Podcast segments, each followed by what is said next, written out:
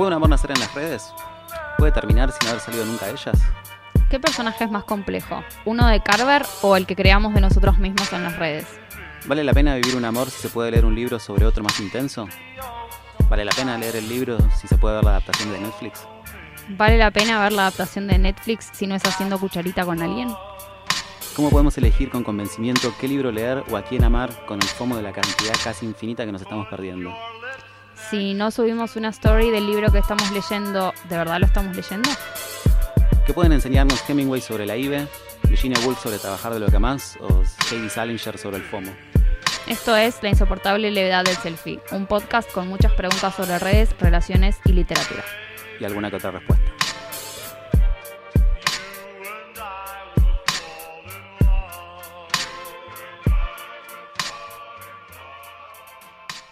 Buenos días, buenas tardes, buenas noches. No sé cuándo nos estarán escuchando. Y bienvenidos a La insoportable levedad del selfie, un podcast sobre. Cosas. sí, cos- co- Me resulta muy difícil encontrarle una definición a esto que estamos haciendo. Sí, no me, me da miedo decir como cosas millennial, porque después si no entra- Ni siquiera sé si somos millennials No, nosotros. no sé si entramos dentro de la categoría. Hay como una etapa de millennial, centennial, generación WZ, Sí, pero nunca, nunca supe la diferencia. Pero lo que definitivamente sí es esto es un podcast de libros. Así que podemos decir un podcast de temas millennials y libros. totalmente.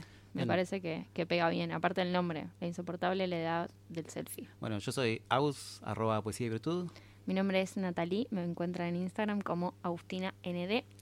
Y hoy vamos a hablar de una cosa que nos pasa a todos Un- nosotros. Un, tema que te encanta. a vos- Bueno, no sé si nos pasa a todos nosotros, pero que a vos te encanta. ¿A mí? Y que Porque es un tema mega millennial, o sea que es buena forma de empezar no un me podcast gusta que millennial. me pongas en la casilla de los millennials. Es como la gente que me dice, ay, sos influencer, porque tenés más de 10.000 seguidores en Instagram. Sos No me, no me digas influencer. No me gusta, no me gusta. Bueno, ¿de qué vamos a hablar? Vamos a hablar del FOMO. ¿Sabes lo que es el FOMO? Contame. El FOMO son las siglas de Fear of Missing Out, que sería traducido y en criollo el miedo de perderte algo, el miedo de perderte lo que está pasando en este momento mientras vos estás haciendo otra cosa. Y mm, básicamente es algo que se creó, que surgió, no sé si hubo un momento. No, creo que está identificado como post-2000 y originalmente era un concepto de, de economía.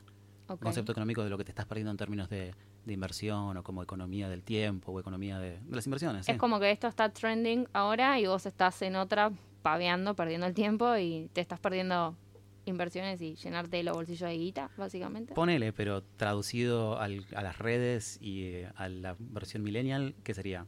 Ver todas las cosas que están pasando y que vos no estás haciendo. Sí.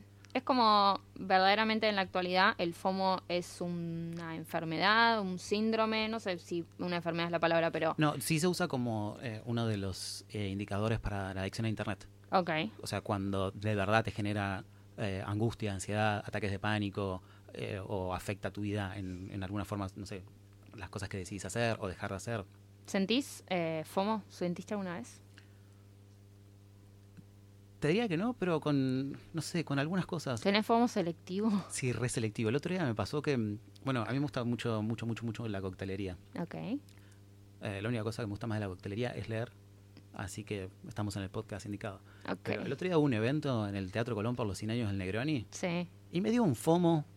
Sí. ¿Quisiste estar ahí? Sí, obvio, sobre todo porque el 60% de la gente que sigo son bartenders y, y- y coctelerías y marcas y cosas así. Es como, no, ¿por qué no? Y yo estaba tirado en mi casa. Este Instagram es el peor lugar para el FOMO porque tenés story tras story que estás viendo como el highlight del día de la persona y una cosa mega editada, mega eh, manicuriada, ¿será una palabra? ¿Manicura? Masticada. Eh, como sea, pero como No te metas es- con las manicuras. y, y es como una tras otra, tras otra, y vos mientras tanto seguís en tu cama, en pijama y viendo... Creo que la cura para el FOMO es Twitter. Cuando hay algo que está pasando y vos no estás ahí, eh, tenés que entrar a Twitter. Yo Pero- hago eso. Es Pero como, porque incluso tenés FOMO de Twitter. no sé, No, o sea, necesitas estar en Twitter para estar en la discusión. Si no estás en Twitter, no estás en la discusión. Es como ponerle, ¿viste? Cuando son los Oscar y los Oscar los comentan en tiempo real en Twitter. Vamos si no estás. Y si no estás en Twitter durante la transmisión de los Oscar, Si no FOMO de eso. si no sabes lo que está pasando minuto a minuto, ¿sentís que no perteneces o te sentís excluido? O, por Depende ejemplo, tanto te importa? Si los Oscar no te importan nada, ya Claro. fue. Porque aparte también es una cosa que es re del momento, ¿viste? Porque no te vas a meter a leer un hilo viejo de los Oscars No, del en 2018. Y lo mismo, el FOMO es lo que está pasando ahora. En este preciso Lo que pasa es que es momento. una vidriera en la que una persona fue al cine, una persona está en el Colón, una persona eh, fue al teatro, otra está comiéndose un alto asado. Y vos, En tu casa en pijama comiéndote una empanada fría. Sí, onda, la ansiedad por el techo, está rebotando por las paredes. Además, es como que hay gente que tiene que estar todo el tiempo, esa necesidad, ¿viste? De estar mostrando todo el tiempo lo que está pasando en sus vidas. Y es como, si nosotros estamos grabando este podcast en este momento y no subimos una foto, ¿crees que pasó? Claro, es como si se cae un árbol en el bosque y no hay nadie para escucharlo. Verdad cae, si me como un avocado toast y no subo una story de mi avocado toast, ¿me lo comí de verdad?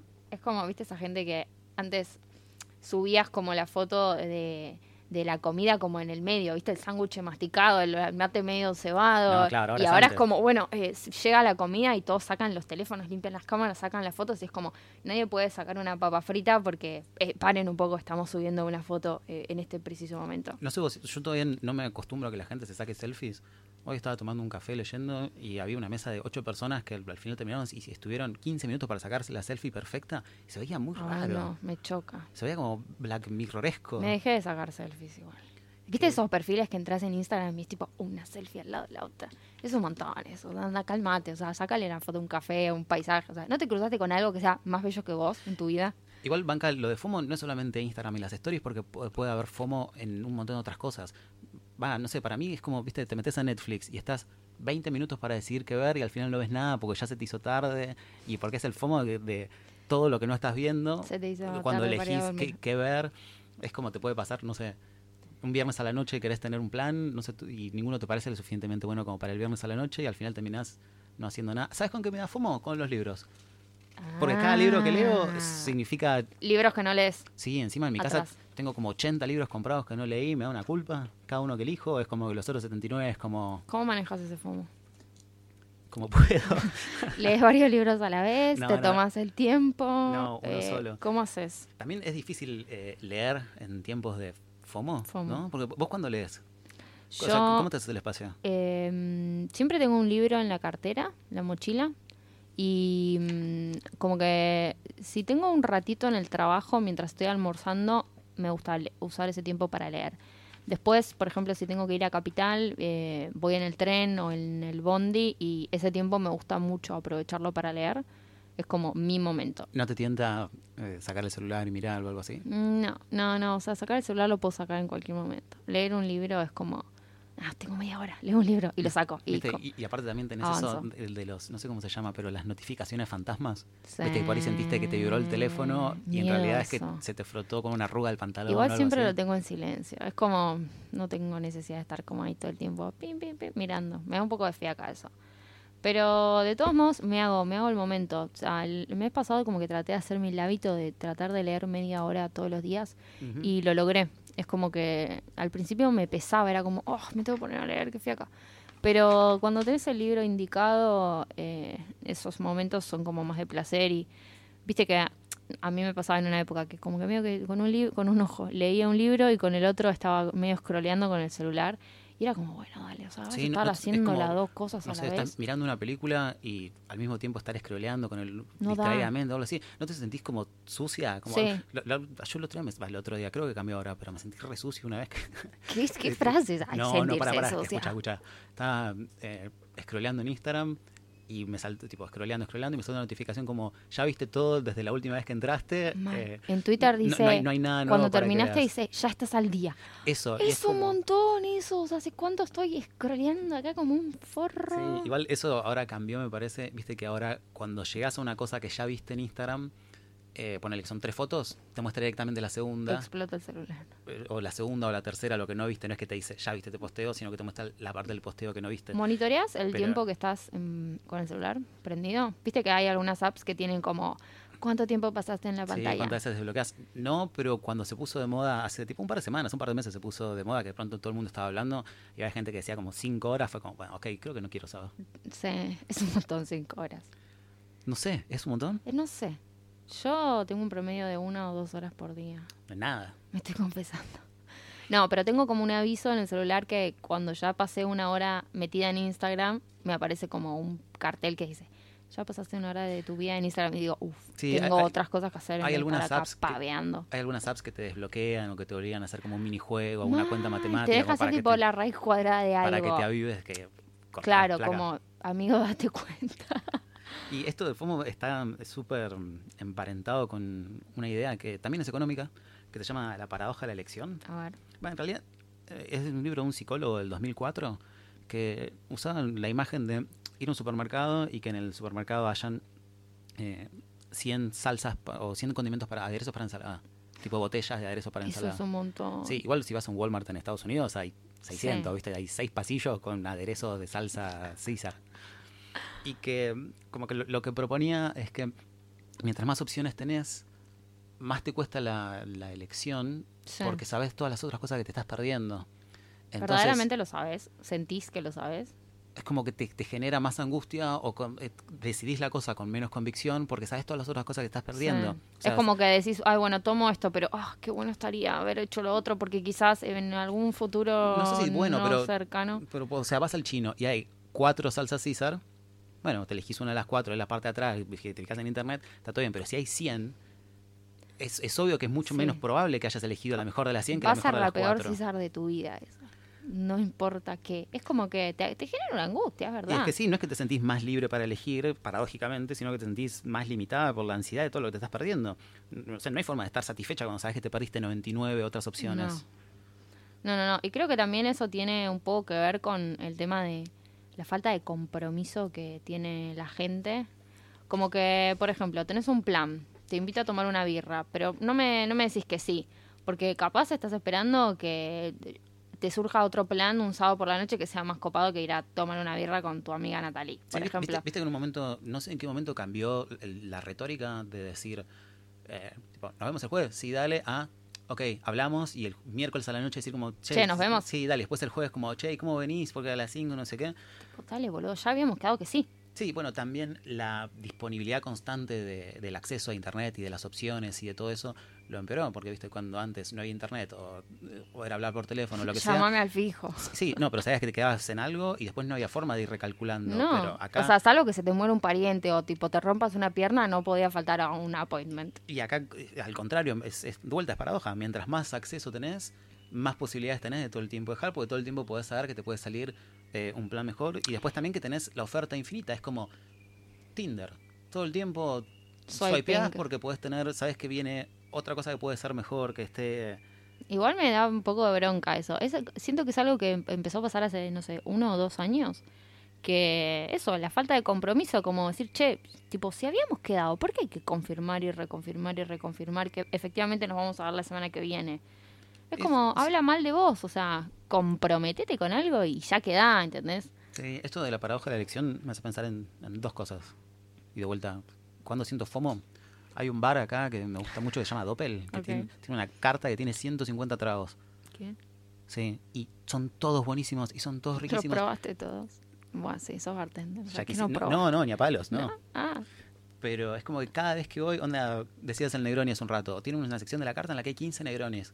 ¿Cómo te vas a pedir un Negroni sabiendo que estás perdiendo 14 otros? puedo ir tipo ¿FOMO a pleno? 15 días directamente solo y exclusivamente a tomar Negronis. Está bueno. eso. Bueno, pero, pe- pero pasa eso. También Sí. tengo una amiga, y también atándonos un poco a esto de, de redes y relaciones, una amiga neoyorquina que vive en Nueva York y que hace poco eh, cortó una relación bastante larga y estaba como volviéndose a meter en el mundo de las citas. Y dice que es todo como tan competitivo y hay tantas opciones y que todo el mundo sabe que seguro va a haber alguien mejor que vos, que eh, salen de, de a varias citas por vez y a veces están en el medio de una cita y ya están concertando otra cita para ese mismo día o para después. Qué agotador igual. Sí, y es una cosa como hasta como utilitaria. eh, ¿Utilitaria? Sí. No, utilitario no es en la camioneta. Utilitarista. Sí, eso es una van. Eso. Bueno, no, pero es como que, Un sprinter. viste, te mensajeas con alguien, macheas, te juntás y al toque te das cuenta que no va y medio con carpa estás armando otra porque ponele. Nunca, tenés- nunca volverte a tu casa a comerte No, una, un porque- helado, tomarte una birra en la porque- soledad y decir, che, qué mala cita. No, Es que como, por- no pierden tiempo. Pensá que por ahí tenés dos noches a la semana en las que podés salir. O sea, tenés un viernes y un sábado, tenés que aprovecharlo y tenés que hacerlo lo, lo más posible. Tenés que conseguir a la persona de tus sueños y tipo ya comprar una casa y un labrador. Sí, igual de, de personas de los sueños vamos a hablar en un capítulo Ok. pronto, ¿no? Ok, Creo sí, que- sí, sí. Ahora tendría más gracia eh, hablar de eh, cómo también, por esto en la paradoja de elección y el FOMO, cómo también las redes y las apps y todo explotan un montón eso a través de la adictividad, ¿no? Como, O sea, cómo buscan mantener la adicción. Te enganchan Sí, en y- cierto punto. Y hablando de vuelta de términos económicos, hay un término económico con esto. de- es que de- yo, yo sé un montón de me economía. encantaría tirar algún nombre de algún economista, pero no, no me sale. No, yo tampoco, no sé, no, sé nada de economía. Por algo soy abogada, por Dios. Sí, no sé, igual yo tuve que cursar economía y fue medio Sí, un parto. toda la escuela fui a Ah. tipo economía y organización, gestión de las organizaciones y tipo después, pim, lawyer. Bueno, igual no hace falta saber mucho de economía para entender este concepto que Ah. dicen. Perdón los economistas que nos estén escuchando. Sí, después nos pueden escribir eh, por inbox para explicarnos. Pueden mejor, ¿no? mandarnos eh, sus quejas y sugerencias. Pero bueno, el, es el concepto de economía de la atención, que básicamente vos cuando tenés atención, tenés atención para una cosa o dos. ¿No Y te- existe el multitasking para ese concepto? Más o menos. O sea, ¿podés estar en Instagram, Twitter y Facebook al mismo tiempo? Medio que no, medio que estás en No, uno o en otro. Ni idea. O sea, podés estar mirando una película y en Twitter, o mirando los Oscars y en Twitter. Sí. Pero dentro de las cosas que explotan la adictividad, en realidad medio que puedes estar solamente en una. Entonces, básicamente, tenés una economía, Sí. eh, una... eh, perdón, ah, yo tipo, sí. no, te- tenés como una atención y solo puedes dirigir a una cosa por Sí. vez. Y entonces, eh, en todas estas cosas que son gratis, son gratis porque el producto sos vos. Y es aprender tus hábitos y Vos te- venderte Te publicidad. estás como todo el tiempo mostrando también en las redes sociales. Y también hay gente que le gusta ver. Es como, a ver en qué anda este. También hay un morbo de la gente, me da la sensación. De querer como ver. Y también hay un morbo de la gente de, de ser y parecer, ¿no? Como, bueno, yo me muestro como, eh, no sé, una influencer de viajes. Y tipo, la gente piensa... Vos, por ejemplo, que tipo estás eh, laburando y estás scrolleando mientras te comes unos fideos recalentados en tu escritorio y ves una persona que se la pasa de viaje en lugares paradisíacos y decís, esta persona la detesto, ¿entendés? Porque... y Y, aparte, capaz, pará, y capaz, eso es su trabajo, porque hay tipo hoteles y empresas de avión y destinos turísticos vacacionales que le pagan a esa persona para que les haga promoción y capaz que vos lo ves ahí todo haciendo la milanesa en una playa en Tulum y capaz la persona esta está trabajando. Son trabajos poco convencionales, que también eso es algo de una nueva era, eh, diferente a lo que estamos acostumbrados nosotros, que venimos de carreras un poco más tradicion- tradicionalistas, aunque Mm. no estemos eh, metidos, digamos, en esa estructura de laburo más jerarquizado. sí, y, y también... una frase como muchas palabras. Dijiste jerarquizado, tradicionalista, Wow. estoy, estoy procesando. Estoy Sí. con el, el meme de la mujer esa que Sí, hace sí, tipo cuentas arriba de la cabeza. Marix Zavalli, sí, sí, claro, Eh, claro. Sí, también lo de los personajes es interesante, como en cada red sos un personaje distinto, ¿no? En Twitter sos sarcástica, Sos en Instagram sos feliz, redes. y en Facebook no sé, porque no sé, porque cerré Facebook hace años, cerré Twitter hace años, solo tengo Instagram. Pero crees sí, que y- sos un personaje. Y es que sí, me- es que todas las cosas que haces por, eh, por acción u omisión eh, te, te constituís en un personaje. Onda, si subís stories de tu desayuno, o si no lo subís, eh, te estás definiendo. O te, Sí. incluso estás definiendo por la, la ausencia de definición. ¿Alguna vez te bardearon por subir alguna cosa o te recibiste algún comentario negativo? No, no me, sube, no me sigue la suficiente gente. ¿A vos sí? No, sí, algu- algunas veces sí. Bueno, es una cuestión como de, de probabilidades. Onda, si te siguen 10.000 personas, cuatro que sean unos imbéciles van a ver. Sí. No, pero como que ahora me cuido un poco más de mostrar, eh, qué sé yo, mi vida privada, mi relación amorosa y la intimidad de mi casa. Sí. eh, trato de preservarlo un poco más. No me gusta, en otra época de mi vida como que mostraba más y, y me gustaba un poco ese tema del morbo, pero después me di cuenta de que hay gente que se mete demasiado. Es como vos en una red social le abrís la puerta, le abrís una ventana a alguien para que mire y hay gente que está como ahí todo el tiempo, súper mega obse. Y no me parece mal, pero bueno, como que también hay que poner un límite y, y yo en lo personal me di cuenta de que la vida no pasa por Instagram y también es algo que remarco mucho, como, che, bueno, está todo bien con Instagram, pero hay otra vida, hay una vida afuera, esto es como, Mm. no crean todo lo que digo, yo como que estoy muy metida en lo de crear hábitos eh, saludables y como tener una vida un poco más activa, comer bien, estar bien, porque yo estoy en esa, digamos, es lo que me pinto ahora. Pero independientemente de todos los consejos que doy, como que también les digo, bueno, che, eh, fíjense, o sea, no hagan todas las cosas que digo, porque yo no soy, viste, la gurú de- del fitness lifestyle. Entonces, como que Bueno, no pero, me hagan tanto caso. pero también es loco como la necesidad de. No sé qué palabra usar que no, te- no estoy muy cargada, ¿no? Pero como de, de guías o de, o de figuras o de, de De alguien que. No necesariamente, porque, No. pero de alguien, porque vos ponele subís cosas de salud mental o de motivación. Y de pronto viene alguien y te dice, no, desde que sigo tus consejos de motivación mi vida cambió. Y es como, vos sos una piba normal, tenés mil mambos. Y sin embargo, a la persona a la que inspiró Les- eso les o lo que sea. Sí, eh, es, yo es creo como que la- la cercanía y la humanización de los ídolos, capaz, ¿viste? Porque capaz antes era. No sé cuál era el equivalente antes. O sea, en los 90, alguien que estaba perdido. ¿Qué eran? ¿Libros de autoayuda? ¿Gurúes Sí, religiosos? Hubo, claro, sí, hubo mucho de eso en, en esa época. Mucho libro de autoayuda y como. eh, O sea, o cosas tipo Claudio María Domínguez y cortar a la gente tóxica de tu vida. Y capaz sí, ahora. Está es- Mateas. y eso, y capaz ahora es vos diciendo, como no, me peleé con una amiga. Bueno, me distancié porque no estábamos en la misma frecuencia. Sí. También me parece que eso es una expresión de algo que pasa mucho con el Internet ahora, que antes Internet era, que le dicen Internet 1.0, que era meterse a Internet, ¿viste? Meterte Era, en la web. era el dial-up, que nadie usara el teléfono, el, el modem que hacía ese Claro, ruido. tenías y- que pedir permiso es- tipo para, a- para usar, para conectarte, porque tipo capaz tu vieja estaba esperando una llamada de Sí. laburo y vos estabas ahí pelotudeando. Ay, y, y que fuera y que fuera después sí, Spotify va a ponerle eh, advertencia de, Sí. ¿Qué estaba diciendo? Ah, y que de- de- después de las 8 de la noche porque era más Más barato, porque antes era más caro, y te metías a internet. Era como, bueno, me voy a meter a ver qué pasa y qué hay.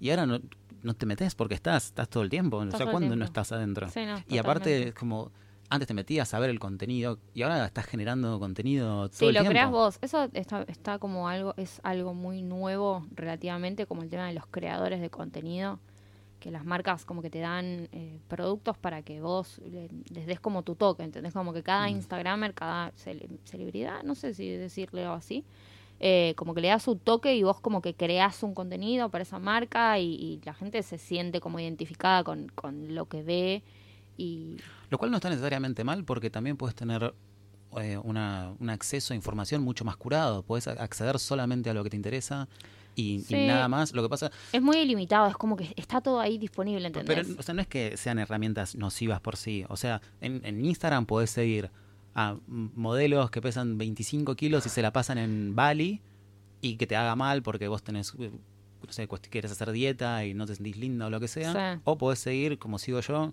memes y coctelería que suben Sí. recetas y raperos. y Está en no- vos como no, no me también afecta en el curar tu eso. feed. Es algo relativamente Claro, nuevo eso, lo- como lo- elegir a quién seguir y no como seguir a la persona que está como ahí mega de moda y, y- Lo que pasa como está todo también tan diseñado para lo nocivo y uno también es, es muy difícil tener la disciplina para no caer y no lo que sea. Y todas estas redes, todas tienen cosas que están diseñadas para para la adicción, para esto que decíamos hace un rato de la economía de la atención. O sea, Sí. empezó, empezó con Facebook, pero en realidad todas están diseñadas. De hecho, hay mucha gente de, de la de- como de la vieja escuela de Facebook. ¿Viste em, la red social? La, Sí. pe- la película, la de Fincher, sí, ¿viste que está Justin Timberlake? que hay una escena que les dice just Facebook, drop the D, como Sí. porque se llama The Facebook. Bueno, el personaje de ese chabón en la vida real dio un discurso en una universidad, un discurso no, como una, una entrevista, una clínica, Una no sé, que dijo, mira, los ciclos de retroalimentación a corto plazo impulsados por la dopamina que hemos creado están destruyendo el funcionamiento de la sociedad. Y esto de, de los ciclos de retro- retroalimentación a corto plazo, viste, el dopamina es lo que te libera, no sé, choco- comer chocolate, un or- Claro. un orgasmo, Sí. y todo está diseñado para darte dopamina a corto plazo y con cosas muy asociadas a como a los juegos de azar. Sí. Viste, ponerle actualizar el feed de Instagram es como bajar una palanca en un tragamonedas. sí. Y también hay una cosa que no me acuerdo cómo se le llaman, eh, recompensa variable creo que le llaman, que vos posteas algo y puede tener un like o puede tener Un millón. 1500 y Sí. eso al cerebro es como que lo ceba, viste, como y con sí, la... obvio, cuando subes es- una es- foto y, y te va bien y tenés muchos likes y muchos comentarios, es como, oh, qué bueno, a esta foto le fue re bien. Y pero justo antes de ponerle publicar es como cuando la pelota está girando en la ruleta. Puede salir cualquier cosa. Puede salir Sí. que te ganes mil millones de dólares o que pierdas todo. Bueno, capaz acá no es que perdés, porque si posteas una foto y sale, tiene te- cero likes, no sé pega, si perdés. Te pega la autoestima, porque si subiste una foto en bikini ahí donde vos pensaste que estabas súper diosa y si la foto no tuvo muchos likes, es como que, ah, bueno, a esta foto no le fue tan bien, la borro. Bueno, pero nada de esto es, eh, es casual. O sea, activamente lo están buscando. Cosas desde eh, ponerle, viste, en, en el espectro de colores. Los, los azules y los rojos están en el opuesto, entonces Sí. resaltan mucho. Si te fijas, muchos eh, eh, pósters de películas suelen tener en las puntas distintas naranjas y azules porque resalta y contrasta. Entonces hay como fuego, hielo, Sí. y un personaje vestido de rojo y uno vestido de, de celeste. Sí, sí, sí. Bueno, las notificaciones son rojas en un fondo azul. ok, es verdad. O ponele, eh, no sé, Netflix te saltea el. te empieza el episodio siguiente y le saltea la La introducción. Y medio que hay veces que. Sí, si déjame sigue- verla. No pero, y si, como- no, pero y si sigue, viste, si pasa, pasa, como que no te das cuenta y de pronto es como viste cuatro capítulos y pensaste que había visto Sí. dos, no sé. O viste cuando Netflix, eh, miraste un montón de series y Netflix te pregunta, ¿todavía sigues ahí?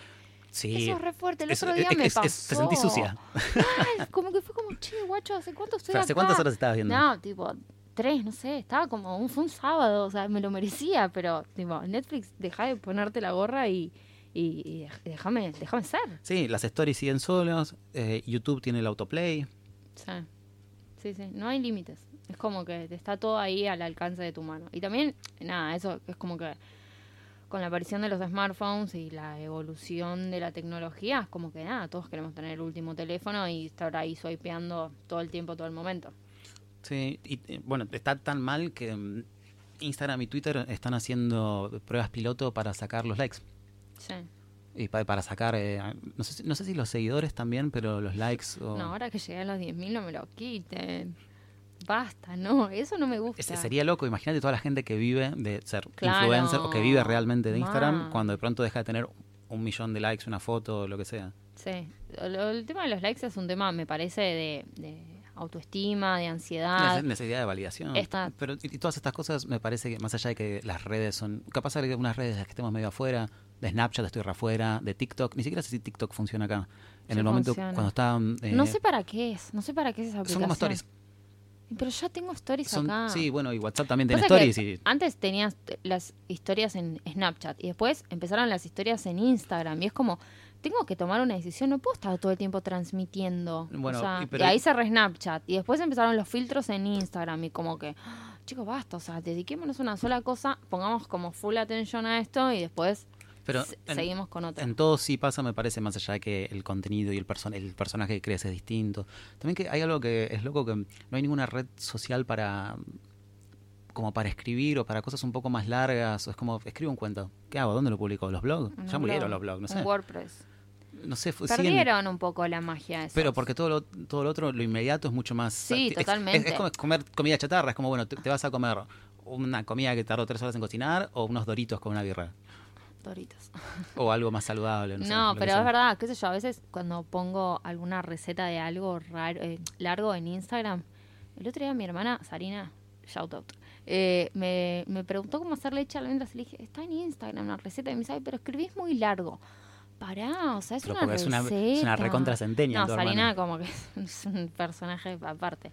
Pero es verdad eso, como que tampoco te puedes poner a, a- a escribir un montón. Hay mucha gente que pone como poesía, viste, en Instagram y, y cuentos cortos y como haikus. Esas Mm. cosas me encantan porque como que puedes descubrir. Bueno, yo también, porque yo escribo mucho, pero tiene un límite que ahora no me acuerdo, que creo que son 1990 caracteres.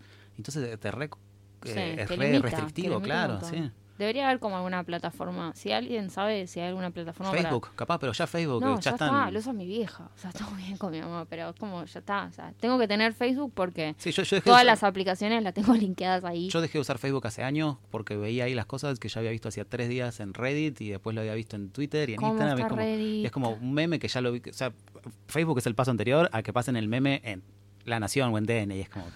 Es demasiado.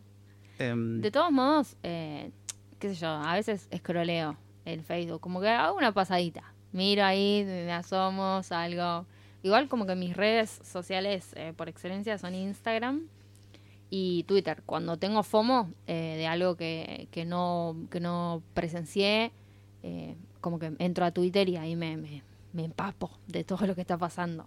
Bueno, todo eso me hace, me hace acordar a un par de libros. No sé si estás para hablar de libros. Vamos a hablar de libros en este podcast. Eh, vamos a intentarlo. Mm, ok. Es como el desafío, ¿no? Porque capaz... Es como un desafío. Viste que dicen que hay tres cosas que tienes que hacer en la vida. Eh, tener un hijo, plantar una- un árbol, plantar, una planta- plantar un árbol y escribir un libro. Pero me parece que ya es como que hay como que actualizar F5 y deberíamos como grabar un podcast en vez de escribir un libro. Porque aparte vos ya escribiste un libro, entonces Dos. dos. Ok. Sí, bueno. y aparte también no- los millennials no quieren tener eh, hijos, Primero Oh. porque monetariamente, ¿cuánto te puede salir tener una Bendy? Sale un montón. No tengo ni idea. Encima tenerlo en un mundo donde hay calentamiento global y... No queremos, no queremos eso. Y bueno, plantar plantas ya, ya tenemos plantas, nos gustan las plantas. Así y que apa- aparte, en vez de escribir un libro, podría ser tipo, eso, un blog, eh, un, un, leer, no sé, un ebook. no, no. Grabemos un podcast. podcast, vemos cómo nos sale y hablemos de libros que. Bueno, podemos hacer acá. el desafío, a ver, de cómo unir temas millennials. Con libros eh, de la actualidad y también los clásicos. Sí, cosas que tengan que ver. Sí, Bueno, me parece. Te desafío. A ver Bueno. cómo te sale. Empezá vos. Con esto se me ocurrieron un par de cosas, capaz para empezar un poco más tranca, son un par de cosas bastante clásicas. Ok. Tengo cuatro libros, Bueno, livianito. tres clásicos y uno capaz un poco más, Moderno. más eh, De actualidad. raro. Eh, to- toda esta cuestión de, de la información y la estimulación y el entretenimiento y todo esto Mm. eh, es un tema muy mm, distópico. Sí. ¿Viste? Distopías son, Margaret Atwood. son como fu- futuros usualmente alternativos en los cuales está todo mal. Sí. Utopía significa el no lugar. eh, es un libro de Santo Tomás Moro que Lo significaba leímos en la facultad. que sí, así llamaba el edificio donde cursábamos. Ay, Que, que básicamente se refiere a un lugar que, está, que era como el lugar perfecto y era el no lugar porque no existía. No existía. Distopía es como el lugar, como lo contrario, ¿no? Como Sí. dice en sentido de, de negación. Los libros distópicos son siempre los libros en los que está todo mal. Ok. Básicamente eh, suele ser eh, gobiernos totalitarios, eh, futuros como gente como bastante infeliz. Mm, Y el libro distópico por excelencia es 1984. ok. ¿Lo leíste? No, ¿de quién es? De George Orwell, de los 50. Ok. Se escribió en los 50 y se lee como si fuera ayer. Es un, fue un libro clave, clave, clave, mega clave del siglo XX. Eh, De ahí salieron un par de conceptos. Gran Hermano salió de ahí. Posta. Sí, porque es, es, Es como el, el ojo que todo lo ve. es, un- es que el, el gobierno ve todo, absolutamente todo lo que está y como que un mantra en el libro es Gran Hermano te está mirando. Y te está mirando el al punto- gobierno sería gran el hermano. go- claro, y te está mirando al punto que ni siquiera el espacio dentro de tu cabeza está a salvo. Ay, y como que saben que ya solamente hay como está la policía de los pensamientos y ya pensar algo contra Gran Hermano es suficiente para que te metan presa. Y después tiene un par de conceptos que son reactuales, como, bueno, habla de Newspeak, que todo el tiempo están buscando acortar la cantidad de palabras que hay, porque mientras menos puedes pensar, menos re- eh, pensamientos revolucionarios vas a tener. claro. Tipo, estás acotado hasta. Después tiene un concepto que se, llama, que se llama Double Think, que es como pensar dos cosas a la vez, como pensar algo y pensar lo contrario, y que eso no te genere contradicción Ok. y después todo el tiempo están reescribiendo su historia y entonces hay como tres grandes países.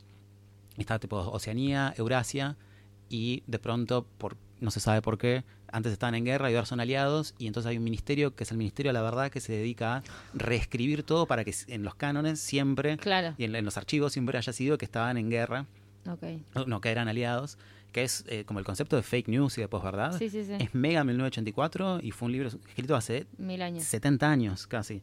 Y es, onda, está prohibido el sexo, todos los, los medios de entretenimiento están controlados. Eh, es, la verdad es un libro, es un bajón y el- bueno, hay un protagonista que se llama Winston Smith, que es miembro del partido, del partido de Gran Hermano, Sí. que conoce a una mujer que es medio de la resistencia y empiezan a rebelarse y pasan cosas bastante horribles. Ok. A Es, es- un libro súper, súper oscuro. Me gusta mucho esos, ese tipo de, de literatura que tiene como conceptos muy actuales y se escribieron hace mil años. Bueno, Me gusta. Y está la contracara de este libro que es todavía más viejo y es todavía más actual, que es eh, Brave New World, Un Mundo Feliz, Sí. de Aldous Huxley. Este libro es 1930, tiene 20 años antes. Que es absolutamente todo lo contrario. Es una distopía, pero todo el mundo es, es feliz. Eh, hay, bueno, hay cinco castas y subcastas, pero para las castas se las manejan con manipulación de genes. La gente nace con los roles planeados. Y básicamente es todo lo contrario. Ah, tienen orgías todo el tiempo, se drogan todo el tiempo. Eh, el gobierno les da drogas a la gente para que para que vivan en placer y cogiendo y con esto la bioingeniería y la premisa del libro es que hay reservas de mm, lo que llaman salvajes Sí. que es gente que vive por afuera de este sistema como vivimos nosotros ahora Claro, como los outsiders. sin haber sido bioingenieriados Ok. Claro, son como que los que nacieron así, sin retoques. y, en- y- pero los tienen como si fuera una reserva de animales como un safari y hay uno que vive ahí que es una persona que para nosotros sería una persona normal que se escapa y va al, al mundo de, de- de- bueno, de esta gente de las castas y mm, lo tratan como una especie de curiosidad, como celebridad, pero como una celebridad negativa y, y cómo procesa vivir como vivimos nosotros frente a esta gente que está con el entretenimiento a pleno todo el tiempo. Mira. Eh, hay un, un libro que, que, bueno, no es de ficción, es de un, de un chabón que ante el advenimiento de la televisión eh, hizo un análisis sociológico, si querés, y psicológico, que se llama Amusing Ourselves to Death, eh, divirtiéndonos hasta morirnos, de 1985, que me gustó porque, mira, tiene una cita en la que dice, 1984 temía a la gente que prohibiría los libros. Un mundo feliz temía que no habría necesidad de prohibirlos porque no habría nadie que quisiera leer uno. 1984 tenía miedo de los que nos privarían de la información y un mundo feliz tenía miedo que nos darían tanta información que quedaríamos reducidos a la pasividad y el egotismo. 1984 temía que la verdad sería escondida y un mundo feliz que sería hundida en un mar de irrelevancia, Wow. que me parece que aplica a lo que venimos hablando en la última media hora Totalmente. a pleno. Sí. Es válido para, para el caso. Y como la trilogía de las distopías se, se completa con Fahrenheit 451 de Ray Bradbury, Sí. En el que eh, el gobierno y particularmente los bomberos dejan de ocuparse de apagar incendios porque ya las casas no se prenden más fuego por los materiales de los que están hechos y los bomberos se dedican a prender fuegos libros. Entonces Ah. caen, hacen allanamientos, roban libros y, los, prenden, fuego. Ay, por favor, no. ¿Quién haría eso? Y es que porque hay tanto entretenimiento que ya no hace falta los libros porque la gente se entretiene con televisión, con, con lo que sea. Con pavadas. Y, este, y el libro se trata de un bombero que en uno de estos allanamientos medio que se queda con un libro, lo empieza a leer, dice como, ah, pero los libros están buenísimos. Sí, ¿Qué onda pero los claro. libros?". Ah, pará, Y, bueno, paren todo. Eh, bueno, y trata sobre esto, sobre el entretenimiento barato, vacío, contra la tele. Eh, hay gente que hizo relecturas de esto como de censura y Bradbury decía que Bradbury es uno Claro, de sí, los... me hace acordar a eso. No, pero Bradbury claramente es una alusión a la televisión y cómo la televisión basura hace que uno se distraiga con lo barato, o sea, con, con- con lo artificial, con, con la comida chatarra y no con leer. O sea, al punto que estaba dando una vez una lectura en Harvard y ahí los estudiantes le decían que, bueno, que su libro trataba sobre la censura y es como, no, no, chicos, es sobre la televisión. No, claramente es sobre la censura. No, es de la televisión. Y se levantó y se fue porque nadie lo estaba escuchando y Se nadie lo estaba enojó. entendiendo en un gesto poéticamente horrible sobre, sobre esto mismo. Eh, estos, Pobre, los tres libros son mega clásicos, se consiguen en todos lados. Ok. Eh, Mercado Libre. Ah, bueno, ya que estamos, podemos eh, decir. La idea del podcast también es hablar de libros que se consigan fácil, que sean más Sí, o menos sí, baratos. no que puedan vamos a conseguir. tirar un libro que sea un chino imposible No, de conseguir y de no. leer. Eh, usados en Mercado Libre y después en inglés en la página bookdepository.com tienen suelen estar baratos, envíos gratis. ¿Tienen cuotas a veces sin interés? Creo que no, no, No, no, pero, pero- tienen muchos códigos de, de Suelen, suelen tener muchos descuentos. Eh, también son li- los libros que los pueden comprar en formato ebook. El formato ebook que suele ser SRT, se puede tra- convertir a PDF, pueden imprimir a PDF, pueden leer, pero sobre todo cosas que si no se consiguen nos pueden escribir y nosotros vemos la forma de mandar. De la mayoría de estas cosas tenemos Material. los PDFs y si no, si alguien tiene muchas ganas de leer, sacamos fotos y le mandamos fotos, los prestamos, los, Los regalamos. escaneamos. La idea es que sean cosas que se puedan conseguir. Sí, totalmente. Estos tres en particular, hay para tirar para el techo, hay mil Sí. millones de ediciones de los tres. Aparte son librazos, o sea, los quiero leer. Me Y llama la después, atención. el cuarto libro que tengo para recomendar es un libro capaz un poco más raro, que Ok. es un libro de mm, que se llama Neuromancer, de William Gibson. Y es el libro que predijo Internet, básicamente. De hecho, es, es un libro que mm, en su momento, eh, en 1984 salió. Mucha gente no lo entendía de lo avanzado que era y un montón de palabras que Salen usamos hoy ahora. La palabra Matrix, conectarse a la Matrix, el concepto de Matrix sale de este libro. Wow. Y era cuando, una época que Internet no existía, o si existía eran tipo tres computadoras conectadas. Claro, enormes, tipo el CPU. Bueno, este es un libro de un género que se llama Cyberpunk. Ah, Ok. Es, es- fue el primer ejemplo, ejemplo junto con Blade Runner. Esta es la película la de Harrison Ford. Sí. Básicamente el cyberpunk es una, una especie de distopía que es tipo Matrix, ¿viste? Tipo, siempre de noche llueve, eh, hay Mm. megacorporaciones. Niebla. suele ser eh, en Tokio o en Neo Tokio y suele ser que hay como robots o, o gente mitad robot, mitad no, y es como detectives privados, ¿viste? Medio, Sí, sí, medio sí. film noir, siempre tipo la esquina llena de basura. Con trench y Sí, zapatos y de después cuero. pro- prostitutas que no sabes si son robots o si son humanas o si son las dos cosas o no son ninguna de las dos. O prostitutas rusas. Eh, hay una mezcla de, de, mm, de países también, definitivamente. Sí. Sí, tipo está Estados Unidos y corporaciones y rusos y corporaciones japonesas y es como toda una mezcla de todo. Este fue el primero, es el codificador del De cyberpunk. Muy buena. Eh, es como, sí, las, las cosas oscuras de la tecnología, hay crimen, eh, hay hackers, hay antihéroes. Eh, este se trata de un, de un chabón que era un cowboy de consolas, así se define, Wow. que básicamente era un hacker mercenario que lo contrataban para meterse a la Matrix y hacer eh, robos o plantar cosas o robar cosas. Y como eh, la persona que lo había empleado se lo, encue- lo encuentra robando, le arruinan su posibilidad de meterse a la Matrix, que es, es meterse con un cable en la nuca, y a él se lo arruinan. Y básicamente pierde su forma de vivir y después su forma de entretenimiento, por- porque todo el mundo vive en la Matrix todo el tiempo. Claro. Salen de la Matrix para comer, Dormir. dormir, ir al baño. Y medio que tienen su vida arruinada hasta que aparece una persona, como en Matrix, viste que aparece Trinity, que lo encuentra Sí. Neo, y lo vienen a buscar para que haga un último trabajo Claro. que le dicen tenemos la forma de, arreglarte el chip, te vas a poder volver a meter, pero, Pero- tenés que hacer algo para nosotros. Sí. Si les gusta la ciencia ficción, Léanlo. películas tipo eso, tipo, tipo Matrix, tipo Blade Runner, Sí. robots, eh, Japón, futurismo, es un librazo y es dentro de la ciencia ficción es considerado eh, La Biblia. uno, de, uno de los 10 libros más importantes del siglo XX, sí. Me Así que. Neuromancer de William Gibson, también Book Depository si quieren en inglés. Capaz en español es un toque más caro, pueden conseguir usados en Sí. Mercado Libre alrededor de 500, 600 pesos más o menos. Es Y bueno. esos son mis cuatro. Los tres primeros fundamentales, básicos, con lo que hay que pasar. Este capaz un poco más... Más exótico. Igual es el que más me llamó la atención. Me gusta. Sí, aparte... no porque sean fan de, de Matrix, no lo soy, pero como que me, me llama más el género por todo lo que explicaste del cyberpunk. Me gusta. Bueno, yo tengo uno que se llama Kentucky's, como la pizzería. Para mí es Kentucky's. Kentucky's. No sé cómo Y pronunciarlo. porque está con I latina. Es Kentucky's las dos veces con K y con I latina. Kentucky's. De Samantha Schweblin. Ujú. Pronuncié todo mal hoy. Una autora argentina. Y básicamente este libro habla de personas que se meten en la vida de otras a través de un muñeco que se parece a un Furby. ¿Te No sé si se parece a un Furby. Pero... Yo cuando lo leí me también, imaginé, sí, fue re. como... eh, un Furby que se mueve. Claro, Que, o sea, que puede rodar o caminar o lo que sea, sí. Y había como dos formas, de como dos modus operandi. Vos podías ver a través de los ojos de un Furby, como que personificabas a uno desde tu casa, Y lo Como que- mover. te conectabas y, y el Furby tenía ruedas y podía hacer sonidos y, y expresar algún tipo de emoción, si no, adelante, atrás.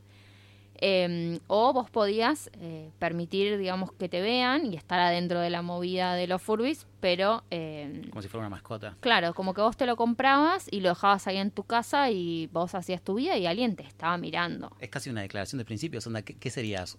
¿Una persona que, que está del wire manejando el Furby? ¿O el que lo tiene, el Furby no, el Kentucky? ¿O el que lo tiene en la casa, pero de pronto, no sé, estás teniendo relaciones sexuales y está el Kentucky del lado mirando? Metes en el baño. Bueno, también puedes hacer eso, puedes encerrarlo, lo puedes dar Sí, vuelta. lo podías dar vuelta. En, en los li- en el libro como que se dan, mu- son muchos muchos cuentos cortos y historias Sí, en realidad, no, son historias que se entre- van entrelazando. No, no se entrelazan. Eh, que, no, que se van intercalando, esa Claro. es la palabra.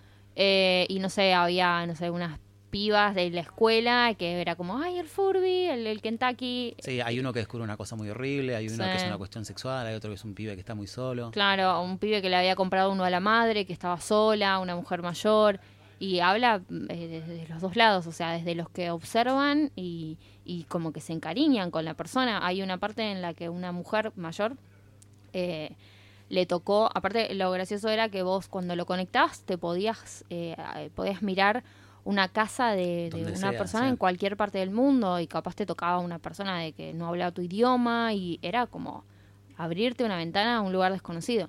Y bueno, esta mujer se encariña con, con la, la persona que lo había comprado y de repente esta piba eh, tiene un novio y como que la señora dice, no, ¿por qué está de novia con ese chico? Que no sé Sí, qué. tipo, y no me pidió permiso. Claro, y no sé, la piba se entraba a bañar y ella veía que el chabón le revisaba la cartera y le sacaba plata y se indignaba. Entonces, hay todo un morbo muy, muy grande. Es un episodio de Black Mirror.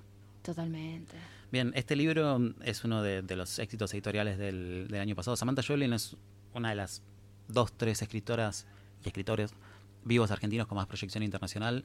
Eh, tuvo un libro hará tres años que se llama Distancia de Rescate, que es espectacular. Más que este. Sí, pero es, es recontra angustiante. Es de una madre, se llama Distancia de Rescate porque es la madre, siempre quiere tener a la hija a una distancia en la que la pueda salvar si le llega a pasar algo. Ay, señora. Es, es un libro que Déjela si querés, ser, si querés ser madre, te va a sacar todas las ganas. Y si no querés ser madre, va a decir, te va a confirmar que tomaste la buena decisión. Porque si un segundo de ser madre o padre es así angustiante como ese Ay, libro. no, por favor. No lo quiero ni a palos. Y, No. bueno, y ese lo, lo tradujeron. Lloro. eh, Lo están haciendo una serie de Netflix. Lo tradujeron como Fever Dream y salió en uno de los 10 libros del New Yorker del- de ese año. Bueno. Y le tiró una proyección internacional tremenda. Y este otro también. Este me con- gustó con- mucho. Con, el espaldarazo de este otro libro, este, Kentucky, se hizo una proyección internacional tremenda. Es uno de los libros más vendidos.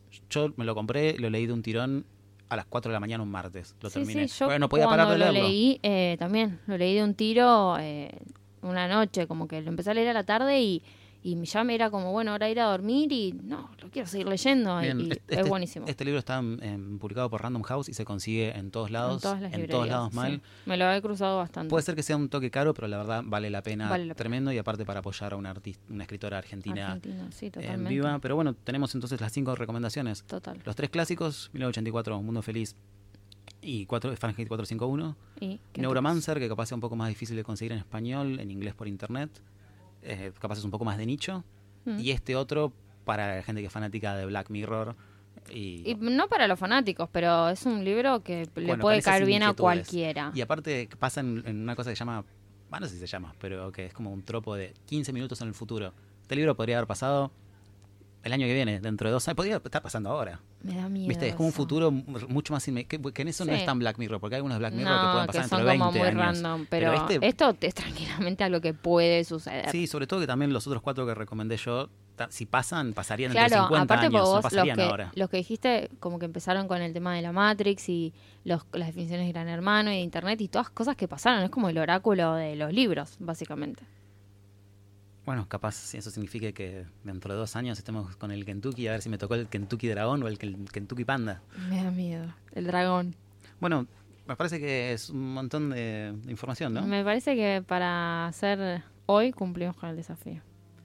Ay, qué miedo, ahora, ahora más tengo Tenés una presión, presión. me puse la vara para re la alta. próxima, te Debería- pusiste la vara muy Debería haber alta. traído un libro solo. Tendrías que haber empezado un poco más calmado, pero bueno, ya está. Ya seteaste el mood para, para la próxima. Bueno, intentaremos estar a la altura. Muchas gracias a todos por estar escuchándonos. Esto es Insoportable Levedad del Selfie. Y Soy. nos vemos la próxima. Ok. Un beso. Que tengan buenas tardes, buenos días, buenas noches. Adiós.